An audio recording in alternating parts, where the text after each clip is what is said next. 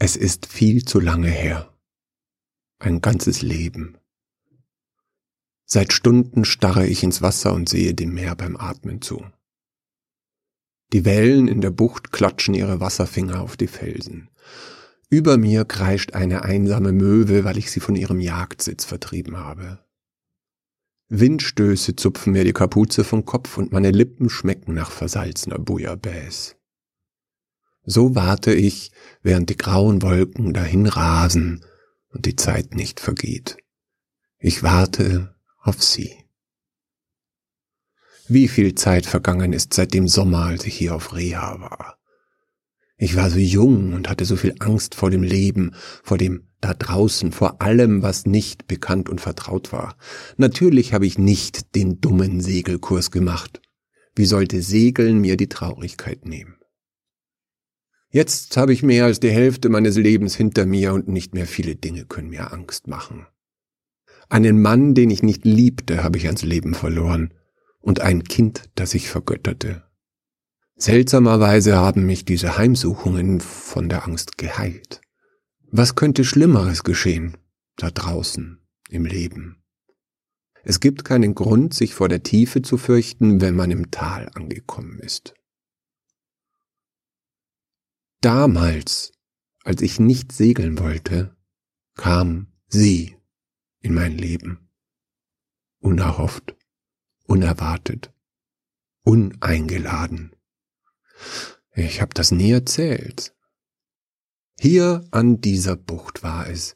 Ich saß da und schaute den Optimisten hinterher, auf denen sich die anderen mit Masten, Klickern, Seilen und dem Wind plagten. Optimist ist eine schöne Bezeichnung für ein Boot. Besonders wenn es mit Depressiven gefüllt ist, die alle nicht die Chutzpe hatten zu gestehen, dass sie lieber im Bett geblieben wären. Ihre Augen blickten direkt in meine Augen. Ihr Gesicht war weiß wie Schnee. Ich bin hochgeschreckt und wäre um ein Haar ins Meer geschlittert. Mein Gott, eine Wasserleiche war mein erster Gedanke. Hoffentlich muss ich die nicht rausziehen, war mein zweiter. Ich sollte die Polizei rufen, sagte ich mir, doch damals waren Telefone noch an Wänden festgebunden. Also erstarrte ich einfach. Also riskierte ich einen zweiten Blick. Unter der Oberfläche des Wassers trieb ein weiblicher Körper. Da, wo ich einen Nabel habe, begann ihr Schuppenkleid, die Beine hinab, die statt den Füßen in eine Flosse mündeten. Eine Nixe. Eine Fuck fucking Nixe. Eine Nixe, aber nicht so, wie sie im Buche steht, sondern lebendig und leibhaftig. Sie war so körperlich, so unmittelbar wahr, dass ich keinen Augenblick an dem zweifelte, was ich sah. Wenn ich ins Wasser hechtete und sie nicht vor mir flüchtete, könnte ich sie berühren, könnte ich meine Hand über die Schuppen gleiten lassen, die im Licht mal smaragdgrün schimmerten und dann Lapislazuli. Es gab Nixon, es ist eine Tatsache, finde dich damit ab, und ich, nur ich, sah gerade in diesem Moment einer in die riesengroßen Augen. Ich war nicht mal verwundert. Entspannt trieb sie vor mir, sanft von den Wellen bewegt, als wäre sie ein natürlicher Teil der Brandung, und sie studierte mich. Ich setzte mich wieder und studierte zurück. Ihr Gesichtsausdruck war fremdartig, doch ich erkannte darin die Neugier.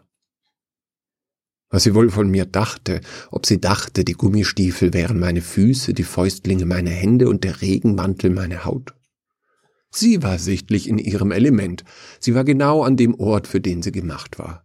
Ich aber benötigte Plastik, Gummi, Wolle und Leinen an mir, nur mein Gesicht war der Natur ausgesetzt. Ihre Augen waren schwarze Sphären, an ihrem haarlosen Kopf war keine Nase und ihre dünnen Lippen umrahmten einen Mund, der doppelt so breit war wie meiner.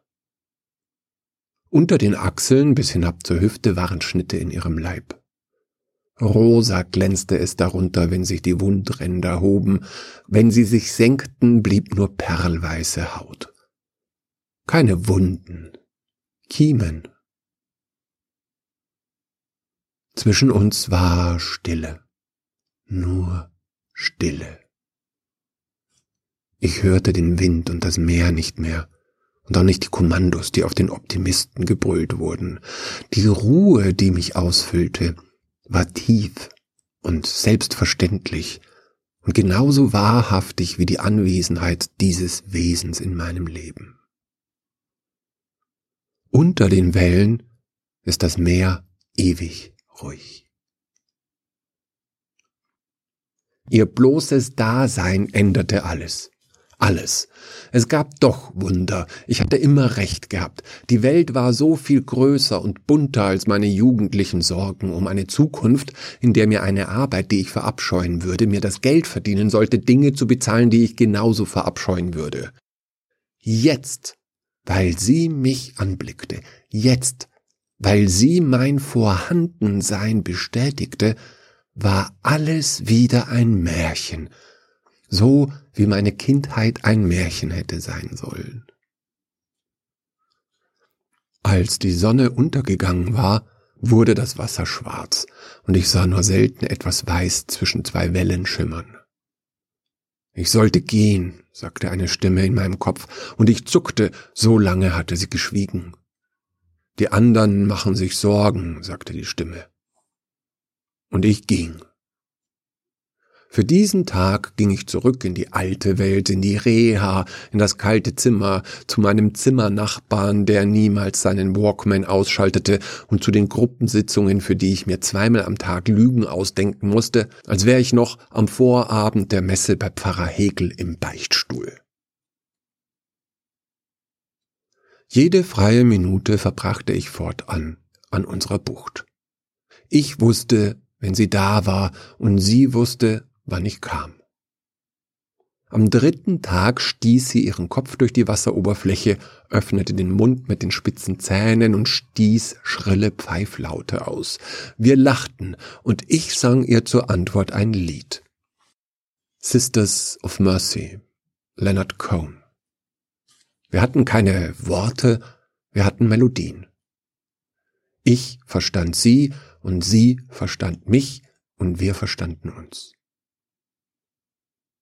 Am fünften Tag stieg ich bis zur Hüfte ins kalte Wasser und wir reichten uns zum ersten Mal die Hand.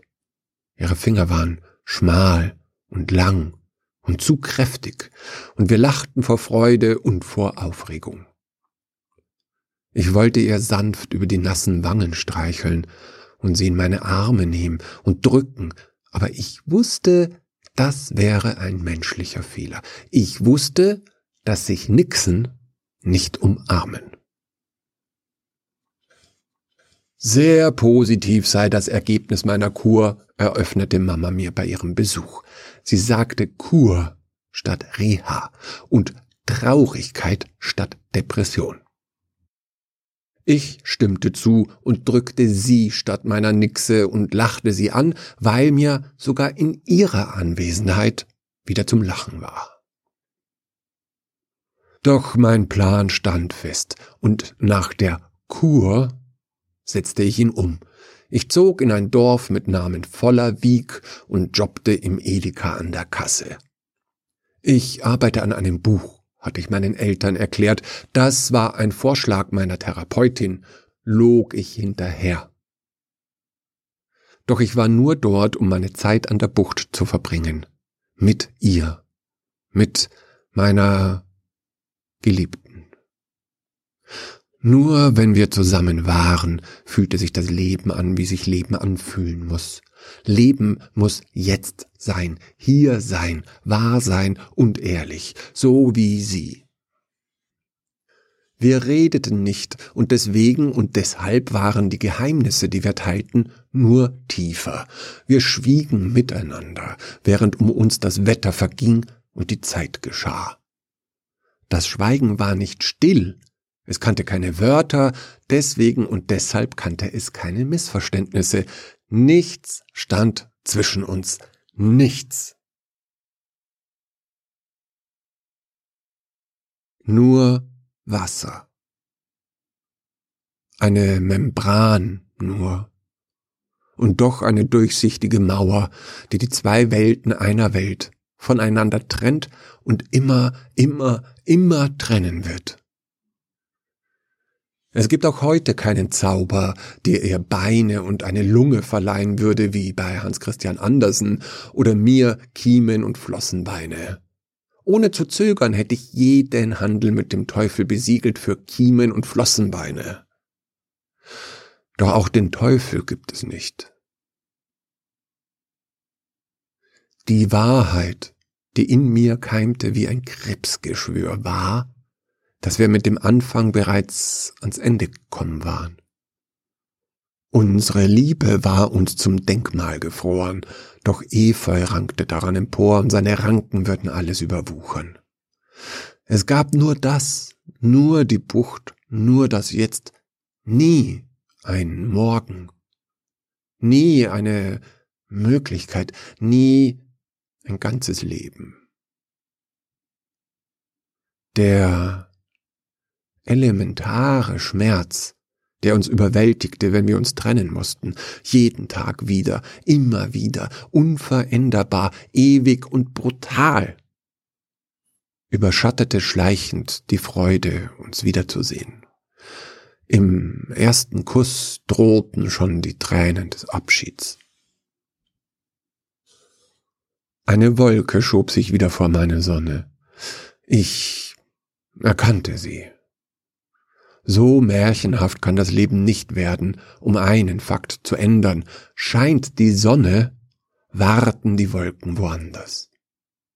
Ich wusste es, so wie ich weiß, dass ich atmen muss und essen und schlafen und kacken und kotzen, das alles, alles, was dieser dumme Menschenkörper nun einmal braucht und ja, ich wusste es einfach. Ich wusste, ihr erging es wie mir. Sie war an mich gefesselt, so wie ich an sie. In ihren Augen reflektierte sich die Wahrheit. Ich verstand ihr Pfeifen und ihre Gesten, und ich sah in die gleiche stumme Verzweiflung, die in mir simmerte. Das hatte sie nicht verdient. Sie war an meiner Liebe unschuldig. Und so gebot es eben diese Liebe, dass ich nicht mehr in die Bucht kommen konnte. Nie mehr. Und so verstand ich, dass sie es verstand und dass sie nicht auf mich warten würde. Also kam ich nicht mehr. Nie mehr.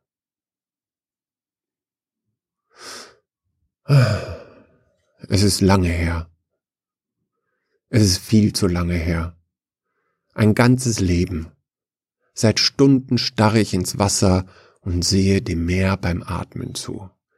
Jetzt, so viele Jahre später, bin ich mir nicht so gewiss, aber war ich mir damals wirklich so gewiss? Habe ich meine Erinnerungen geschönt? War es nicht vielmehr so, dass ich litt wie ein verwundetes Reh, dass ich wieder in Behandlung kam und es eine halbe Ewigkeit gedauert hat, bis ich nicht mehr jede Stunde jeden Tags an sie denken musste? Bis jetzt habe ich niemandem von ihr erzählt. Meine Krankenakte ist umfangreich genug. Ich habe keinen Bedarf, dass jemand noch Psychose darin notiert. Ich kenne die Kriterien. Sicherheit, Unverbesserlichkeit, Unmöglichkeit definieren Wahn. Da ist die Sicherheit, mit der ich an meine Nixe glaube, und die Unverbesserlichkeit, denn es gibt kein Gegenargument, und zuletzt die Unmöglichkeit dieses Glaubens. Wer wäre bereit gewesen, an meine Nixe zu glauben?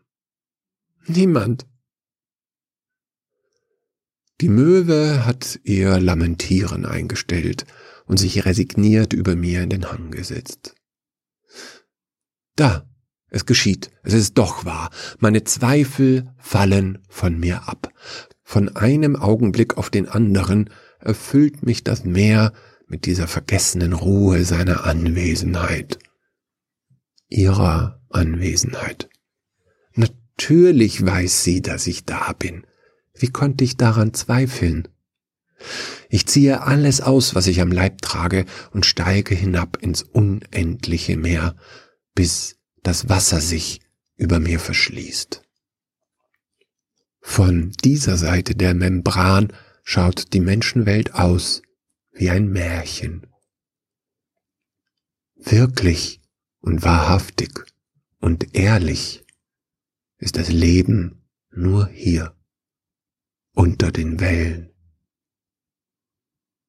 Sie,